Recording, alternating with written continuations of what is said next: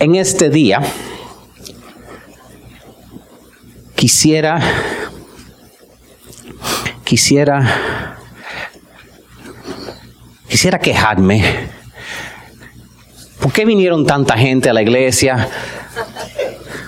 Están todas las sillas llenas. ¿Por qué no se quedaron en casa? Hay que reírse, ¿verdad? Qué lindo es ver el templo lleno, ¿verdad? Qué lindo estar entre familia. Yo nunca he visto a nadie tirar una fiesta y después, ay, ¿por qué vinieron todo el mundo?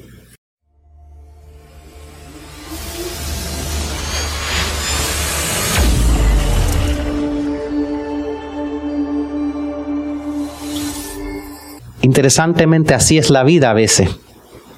A veces pedimos algo y cuando viene nos quejamos y después pedimos otra cosa y eso trae otras consecuencias y después lo quejamos. Y en el día de hoy yo quisiera hablarte sobre que no te quejes por nada. No te quejes por nada.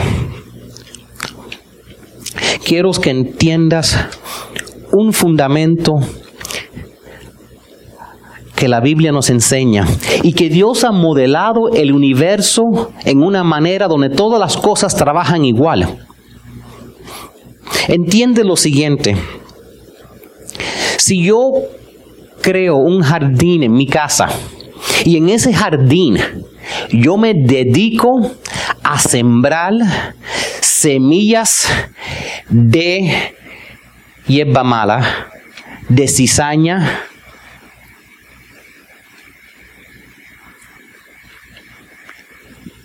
¿Cuántos creen que yo debo salir ahí todas las mañanas y deprimirme si no veo rosas rojas saliendo de ahí?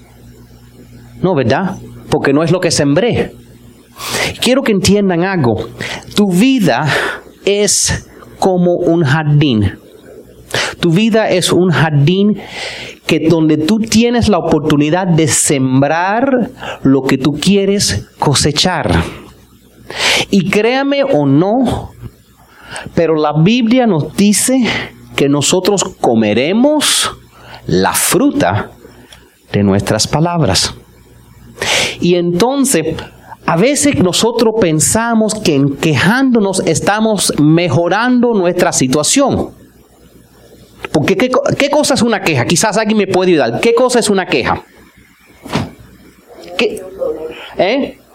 Cuando uno se da un bueno, cuando uno tiene un dolor es un dolor. Pero cuando uno le comenta a otra persona sobre algo que no le gusta, o discute con otra persona sobre eso que no le gusta, o pelea por cuenta de algo que no le gusta, quizás con una tercera persona que no tuvo que ver nada con la situación, eso es una queja. ¿Verdad? Una queja puede ser constructivo, pero casi siempre una queja lo que hace es traer problemas. La Biblia está sumamente llena de ilustraciones donde el Señor nos dijo que no nos quejemos. A veces la gente se queja de los cristianos y dicen que somos hipócritas. ¿Tú sabes por qué? Porque nosotros hablamos que tenemos un Dios que nos ama, hablamos que tenemos un Dios todopoderoso, hablamos estas cosas y la gente dice bla, bla, bla, bla, bla. Muéstrame tu fe con acciones. Si el momento que tienes un dolorcito en vez de orar, te quejas y el momento que algo en tu vida no sale como esperaste, en vez de pensar que Dios tiene la mano en esa situación y está haciendo algo para ti, tú crees que ese Dios que me acabas de decir que te amaba lo ha hecho en contra de ti. Y entonces las personas dicen, ustedes por eso dicen que somos hipócritas. Dice, pero si tienes fe, si me estás diciendo que tu Dios te tiene en la palma de tu mano, si, te estás, si me estás diciendo que Dios te ama, si te estás diciendo que Dios lo sabe todo, si me estás diciendo que es omnipotente, omnisciente, ¿por qué quejarte? También a veces ven y dicen, wow, usted es lo único con esa de la gracia, la gracia, la gracia, la gracia. ¿Qué quiere decir? ¿Que ustedes pueden hacer lo que quieren y que Dios te va a perdonar? La Biblia dice lo siguiente en primera de, de Corintios. Dice, no tratemos de ver cuánto podemos pecar. Y tampoco debemos, ¿qué es la palabra que dice? Tampoco debemos qué? Tampoco debemos quejarnos, como algunos de ellos lo hicieron. ¿Qué lee? Porque yo no veo de aquí. ¿Qué dice en la pantalla? Por eso el ángel de la muerte los mató. Ay, quizás esta es una versión mala de la Biblia. Dice que Dios mató gente por quejarse. Eso está un poco serio, me parece. Yo pensaba que, que Dios solo era amor. Interesantemente, Dios odia las quejas. Dios odia las quejas. Las odia. Y Dios, cuando tú te quejas, Dios dice lo que estás diciendo que yo no puedo. Cuando te quejas estás diciendo que yo no te estoy cuidando, yo no te estoy amando y que, y que, no, y que no puedo. Y Dios no le gusta la queja. Y en el Antiguo Testamento, hoy en día estamos en el Nuevo Testamento, y si se buscan en el Nuevo Testamento van a ver que gente también murieron por quejarse y por mentir y por hacer cosas. Pero en el Antiguo Testamento hay una historia donde el pueblo de Israel se quejaba y Dios dijo, le mandaba un gran castigo por quejarse. Porque mira el pueblo de Israel, mira lo que hacía. Y el pueblo de Israel decía, estamos en esclavitud. Estamos en esclavitud, queremos salir de Egipto, estamos en esclavitud. Y entonces el Señor lo sacó de esclavitud. Y cuando lo sacó de esclavitud dijeron, queremos regresar para atrás a la esclavitud porque aquí no hay carne, no hay barbecue, estamos en el campo, lo único que hay es este... Se estaban muriendo de hambre, el Señor dice. El Señor dijo, no problema, te voy a mandar pan. Te voy a dar un pan del cielo que se llama maná. Este pan es low calorie, orgánico, no, no vas a engordar, es fantástico, no tiene preservativos, te lo voy a mandar todos los días. Special delivery por Uber Direct. Seis días a la semana porque el día siete está, estamos tomando un día libre. Y se quejaron, entonces el Señor le mandó carne hasta que se le salía por los, por los ojos. Dios dice, no se quejen. Mira, cuando tú quejas, estás dudando de tu Dios. Y quiero que entiendas que tu queja no está mejorando las cosas, estás empeorando las cosas. Lo que más tú... La Biblia dice que según tú piensas, así será tu vida. Quiero que entiendas eso. Tu mente es lo que fluye el agua de tu vida. Y si tú tienes quejas, esas quejas van a sembrar más razones de quejarte. Ahora lo que es más, quiero darle algunas razones por qué no te debes quejar. ¿Ok? Quiero que apunten ahí. Número uno, una razón muy espiritual, porque casi nadie le importa tus quejas. La verdad es que casi a nadie le importa tus quejas. ¿Alguna vez le has dicho a alguien, alguien les preguntaba como es uno se acostumbra eh, en, la mañana cuando ve y dice, ¡eh, ¿cómo andas? ¿Verdad? ¿Qué es lo que tú quieres ir? Tú quieres ir bien, gracias. Y sigue caminando. ¿Alguna vez le has dicho, ¡eh, cómo tú andas? Y la gente empieza, bueno, siéntate, que esta es una historia larga. Esto empezó, esto empezó hace 35 años cuando, cuando mi papá me ignoró. Y entonces empiezan ahí con una historia larga de todos sus problemas y digo, ay, la próxima vez que veo a esta persona voy a... Y al final, uno tiene que entender algo. Hay personas que nos pueden ayudar con nuestros problemas. Y hay personas que no nos pueden ayudar.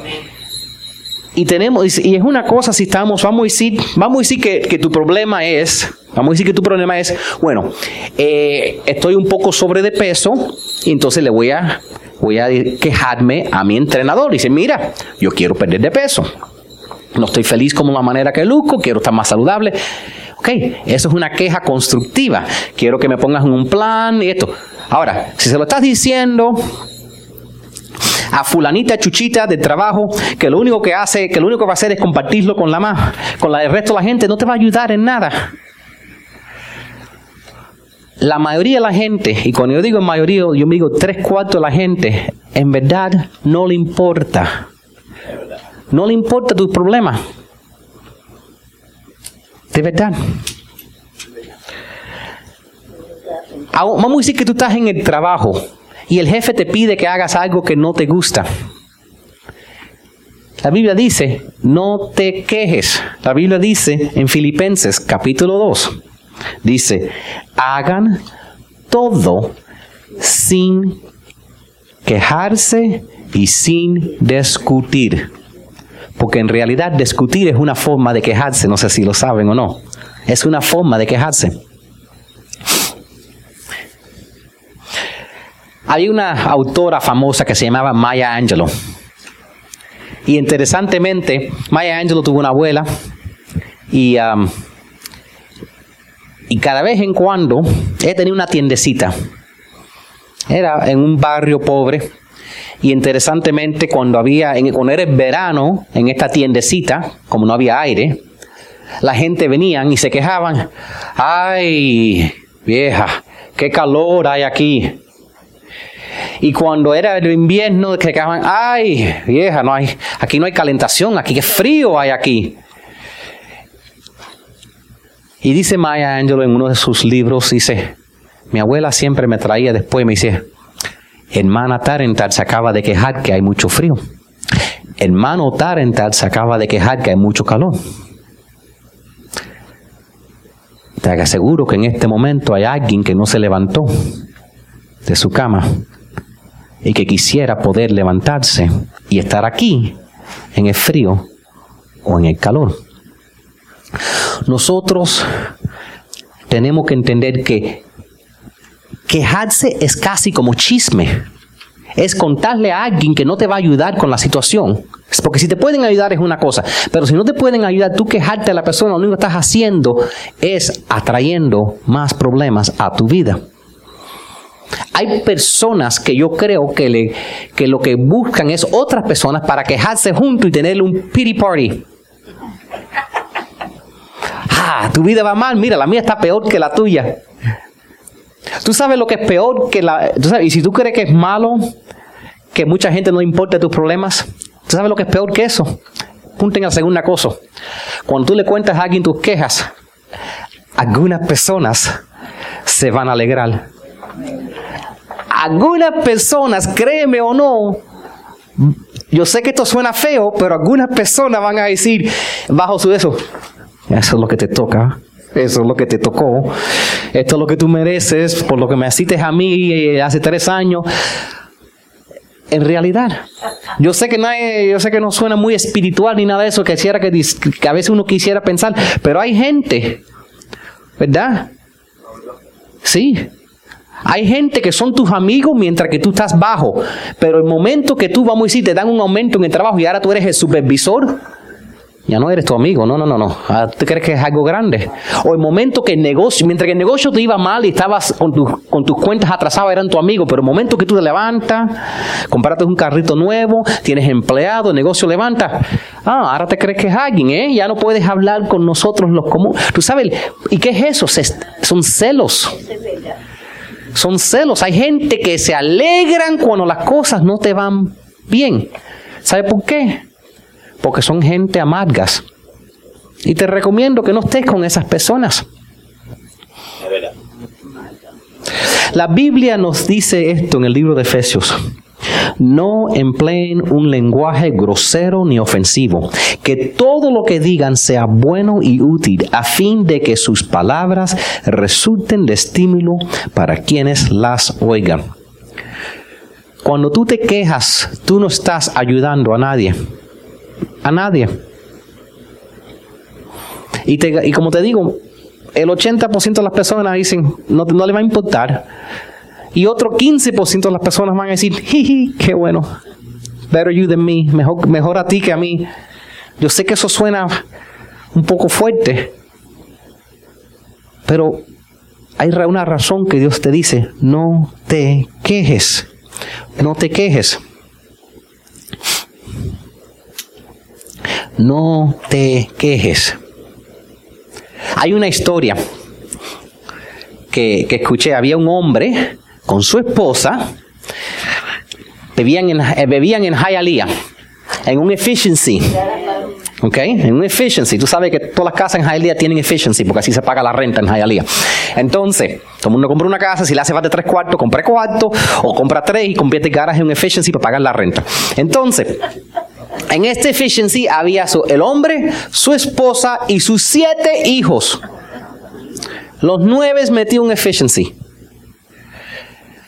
El hombre va y viene y habla con su pastor. Y le dice, pastor, no soporto más esta vida miserable, no tengo espacio. Ya estamos peleando constantemente. Exacto.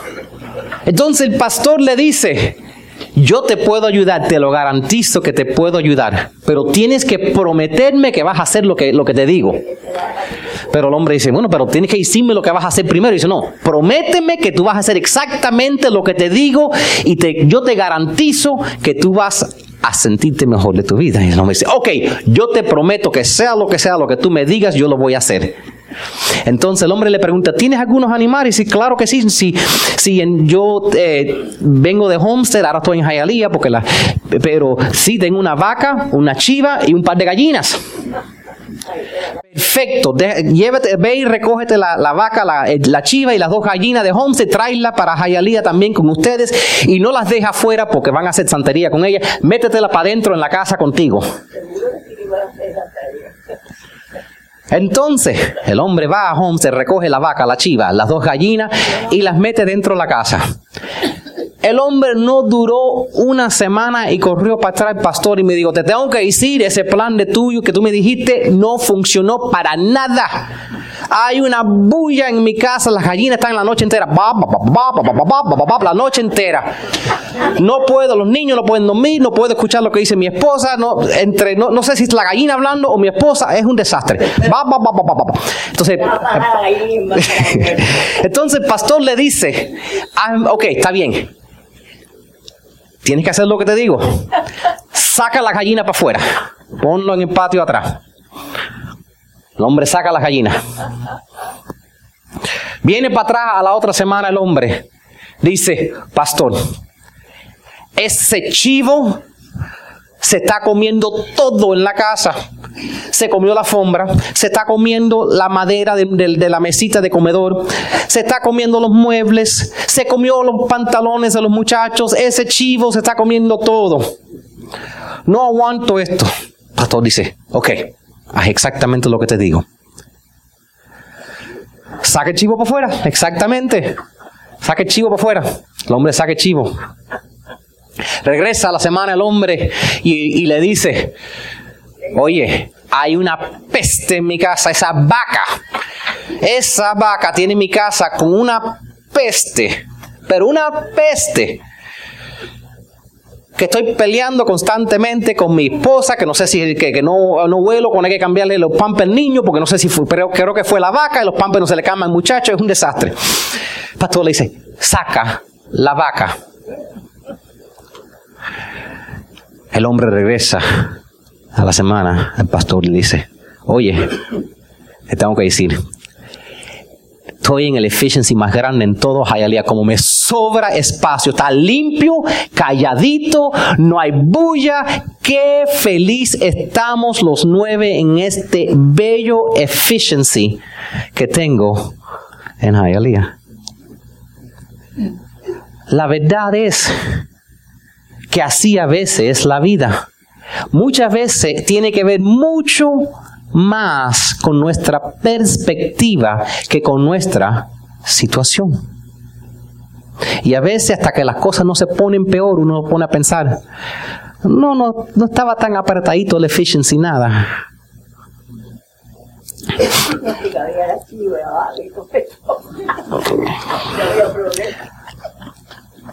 Ahora, de las personas, como dijimos, algunas personas no le importa. A otras personas se van a alegrar de tus problemas. Pero de lo que sí le importa, tú sabes lo que, tú sabes lo que, lo que pasa cuando le cuentan de tus desgracias. Se van a apartar. Algunos se apartarán de, de ti. Los que sí te aprecian, al tú quejarte, los vas a empujar fuera de tu vida. Déjeme, déjeme explicarte. Déjeme explicarte para, para que te ayude a entender. Vamos a decir que hay una pareja y está casada. El hombre trabaja, la mujer trabaja. El hombre llega a la casa. Oye vieja, están los trastes y los, y los platos sucios. Y después con ellos los lava. Oye, y me estoy muriendo de hambre, chica. Ok, empieza a cocinar y después digo, oye, quemaste el arroz, el bistec sin sal. oye, tú no puedes cocinar como mi mamá. El hombre se queja y se queja y se queja. Hasta que el punto que un día la mujer no, no lo aguanta más y se va. El hombre llega a la casa, están los mismos sartenes ahí, sucios, excepto ahora él los tiene que lavar él mismo. El hombre se pone a cocinar y se da de cuenta que tampoco sabe sazonar la carne, también quema el arroz. Y él tampoco sabe cocinar como su mamá. Y en ese momento se da cuenta que cuánto extrañaba esa rapita de arroz que le hacía su esposa, ese bistec low en sodium que ella se lo preparaba, y el chequecito que ella traía a la casa para ayudarlo a pagar la renta. Cuando tú te quejas, las personas que así te aprecian, las que sí te aman, los empujas corriendo fuera de tu vida fuera de tu vida. Los echa fuera de tu vida.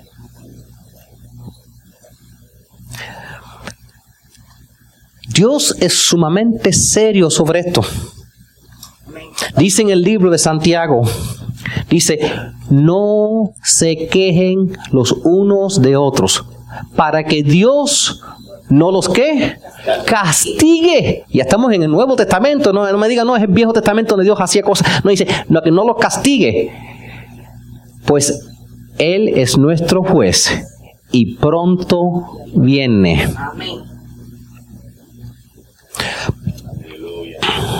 Entonces, déjame explicarte lo que pasa. ¿Por qué es que nos quejamos? Déjame explicarte por qué. Algunos están, algunos en este momento, yo he oído algunos codos a gente así tocando, pensando, ah, el mensaje es para, este mensaje es para Irán. No, no, no. Este mensaje es para Heather. No, no, no, no. Yo he oído unos codos. No, el mensaje es para mí, porque si hay una medalla para quejarse, yo me la gané hace tiempo. ¿Ok? ¿Ok? Complainer number one soy yo. ¿Ok? Si hay alguien que sabe contarle a personas que no le importa sus problemas, soy yo. Y si hay alguien que sabe apartar las personas o que lo ha hecho en el pasado, que sí lo aman con sus quejas, soy yo. ¿Ok? O por lo menos es cosas que, que he buscado superar de mi pasado.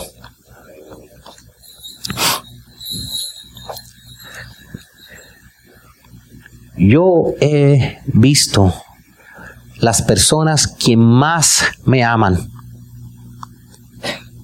estos son errores de mi pasado y no quiero que ustedes lo hagan en presente. He visto personas que más me aman venir a mi auxilio, venir a ayudarme. Y yo comérmelo, decirle 20 cosas y echarlo fuera de mi vida. Porque lo que pasa es lo siguiente. A veces los hombres y las mujeres somos diferentes, pero a veces tenemos algunas cosas en común, pero a veces tenemos un vacío en nuestro corazón. Algo que no está como estamos esperando. Y, y quizás estamos esperando que otras personas arreglen ese vacío y llenen ese hueco que tenemos en nuestro corazón. Y la verdad es que ellos también tienen sus propios problemas y ellos también tienen sus propias cosas. ¿Tú sabes por qué hay tantos divorcios?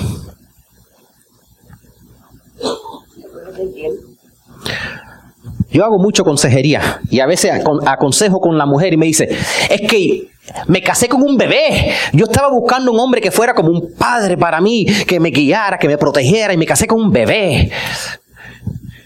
Y hablo con el hombre y el hombre me dice, es que me casé con una niña. Yo estaba buscando una madre que me lavara, que me cocinara, que me cuidara. Es una niña, siempre está llorando. Los dos personas están buscando que la otra persona sea todo para ello, sin darse cuenta que cada uno está buscando de algo. Y nadie te puede hacer feliz a ti. Si tú estás amargo adentro, Nadie te puede hacer feliz. Y cuando tú estás amargo adentro, y la Biblia dice que nosotros no vemos el mundo como es, vemos el mundo por lentes oscuros. En otras palabras, si tú estás amargo, vas a ver a todo el mundo de ese color. ¿Algunas veces has visto a alguien? Yo, una vez, yo antes trabajaba en Circuit City, me acuerdo de un hombre que se estaba quejando, esta persona, no me- este vendedor no me trató bien y este no me hizo esto. Y dije, déjeme ayudarla. Y voy a ayudar. Y guess what? Al ratico, ese vino a ayudarse y tampoco me hizo nada. Y se estaba quejando de mí también, porque la persona que se queja, se queja de todo el mundo. Porque lo que tiene es que tiene un vacío en su corazón y que tiene un dolor. Y la persona dolorida causa dolor. Porque cuando todo lo que ve es eso. Y entonces estamos buscando que otras personas, entonces a veces lo, eh, lo que estamos tratando de decir es, yo me siento triste, yo tengo miedo, yo necesito amor. Help me. Pero no sabemos decirlo. Y entonces empujamos fuera de nuestras vidas las pocas personas quien quieren ayudarnos. Y se nos olvida que la única persona que verdaderamente nos puede ayudar y que puede llenar ese vacío es el Señor Jesucristo. Mira, lo que sí quiero que hagan es, primeramente, agradecer lo que sí tienes. Lo que sí tenemos que hacer en vez de quejarnos es sí estar agradecido por lo que sí tenemos. Eso es lo bello de este tiempo del año, del día de acción de gracia. ¿Por qué estoy dando un mensaje de quejas en- antes del día de acción de gracias? Porque en el tiempo de, de- de las navidades también se llaman las, las fiestas de las quejas. Ay, qué bueno, viene mi, viene mi familia de, de mi país a visitar y después a las dos semanas, ay, cuando se van para atrás esa gente que me caen, ya no los aguanto ni un día más. A veces pasa así. Y el problema es... ¿Y cómo comen?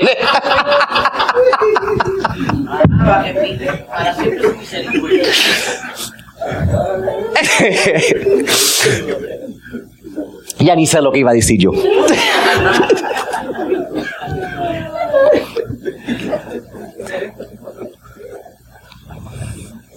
La Biblia nos dice lo siguiente, si a veces no sabemos lo que Dios quiere de nosotros, la Biblia dice en 1 Tesalonicenses, día, dice, sean agradecidos en toda circunstancia, pues esta es la voluntad de Dios para ustedes.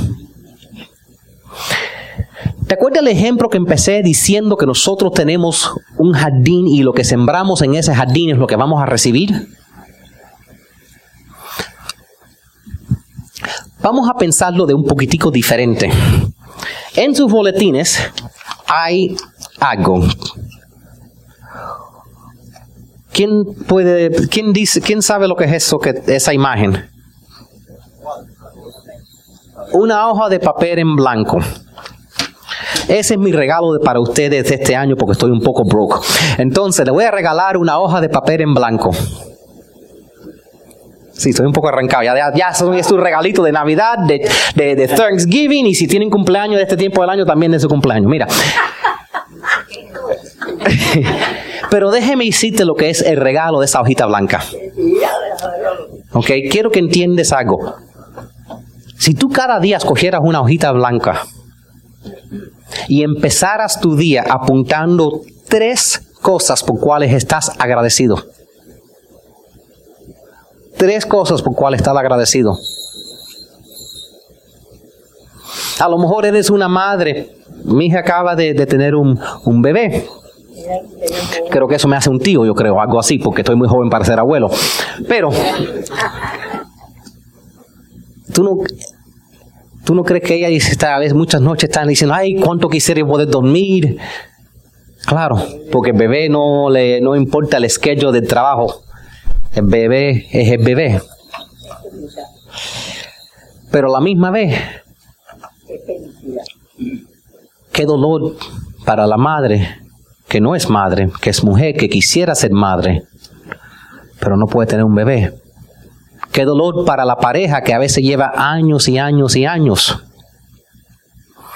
Mi hermano y, su esposa pronto van a tener un bebé, pero llevaron muchos, muchos, muchos años orando al Señor para que Dios le, le diera un bebé. A veces uno puede estar en una situación y lo que uno piensa que es un problema para otra persona es una gran bendición. Y te garantizo que después de esperar tantos años, ese bebé lo van a amar tanto, pero tanto, porque verdaderamente saben qué milagro de Dios le ha dado. Porque todos los doctores dijeron que no iba a venir un bebé. Pero Dios es el que decide al final. Por eso a veces yo les digo a las personas, si tú quieres que las cosas cambien en tu vida, para de quejarte. Empieza tu día apuntando o pensando de tres cosas por cualquier puedes estar agradecido. Te levantaste esta mañana y te duele la rodilla, dasle gracias a Dios que tienes una rodilla. ¿Ok? Dale gracias a Dios que tiene una rodilla. Al esposo de mi hija el otro día se, lastimó su espalda. Fue el doctor y quería cirugía. La suerte que tuvo, porque le estaba doliendo tanto. La suerte que tuvo un buen doctor y le dijo, déjame decirte la verdad. El 30% de las personas que cogen una cirugía quedan igual. El 30% que cogen, que el otro 30% que cogen la cirugía quedan peor o inválido. So, si tú estás listo para que te pica en la espalda con un 30% chance que las cosas van a mejorar y no te podemos decir cuánto, entonces dale. Pero ¿cuántos otros doctores le hubieran dicho, cirugía, dale, ¿tienes seguro? Vamos. Muchas veces, a veces, yo, yo he conocido personas que han tenido dolor de espalda, han ido para su cirugía y después ahí se quedaron, nunca caminaron otra vez. Y dijeron, cuánto extraño que me dolía la espalda antes, ahora que no siento nada no todos los problemas que tenemos son problemas. A veces, y quiero que entiendan esto, dentro de cada problema hay una semilla de oportunidad que Dios ha sembrado. Dentro de todas ellas. Tan, tan lindo y feliz que está mi hermano con su esposa en este momento, pero había un momento en su vida donde estaban pasando por dificultades, necesidades, pero por cuenta que ellos acudieron al Señor y su relación ahora está mucho más bellos y ellos están en posición que pueden ser de bendición a muchas otras personas. Entonces, cuando si tú te ves en este momento en una situación, estás preocupado, no te quejes. Dios sabe lo que está pasando. No te quejes. Dale gracias a Dios por lo que sí tienes en tu vida porque eso te va a traer más bendiciones. Y tú sabes qué más quiero que hagan, es el quinto punto. Profetiza en fe sobre tu futuro. La verdad es que le di esa hojita en blanco por una razón. Yo quiero que entiendan algo. Cada día es como una hojita en blanco. Cada día es como una hojita en blanco. Vamos a decir que tú estás teniendo un problema con tu, con tu pareja. Cuando tú te levantas, tú puedes, tú puedes ir y virar la página de tu vida, ir para atrás a la pelea de ayer, a los problemas de ayer y seguirla. O tú puedes decir, hoy es un día nuevo. Hoy voy a dejar el pasado en el pasado y hoy voy a escribir un nuevo capítulo en mi vida. Y simplemente porque hoy esté pasando por problemas no significa que tengo que estar pasando por problemas mañana.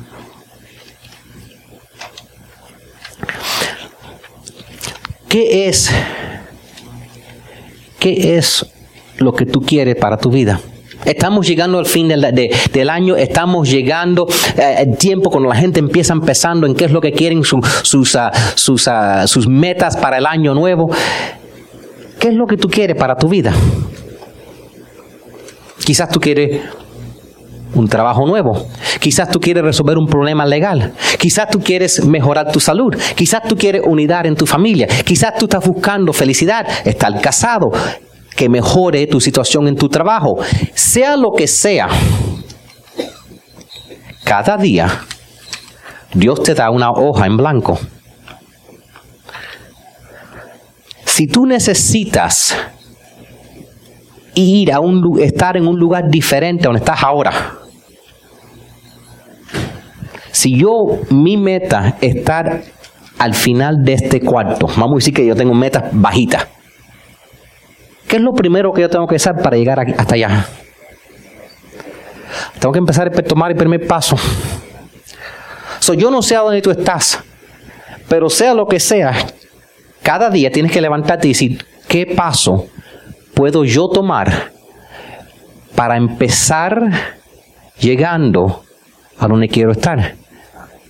Y parte de esos pasos, quiero que entiendas que cada vez que tú te quejas, estás tomando un paso hacia atrás.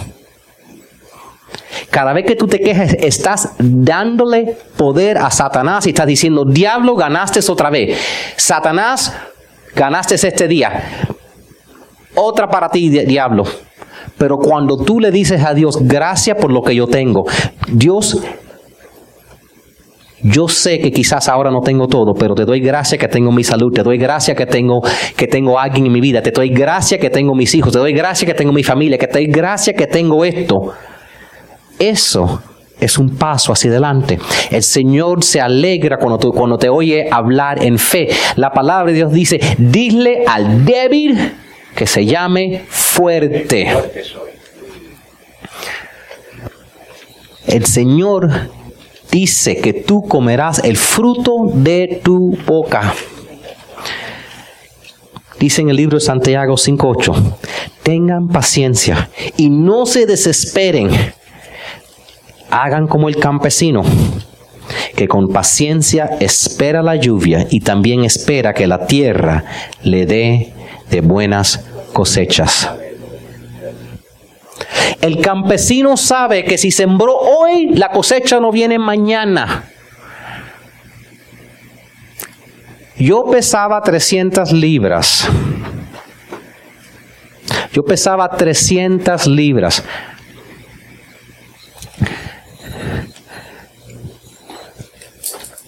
¿Tú crees que esas 300 libras se me fueron?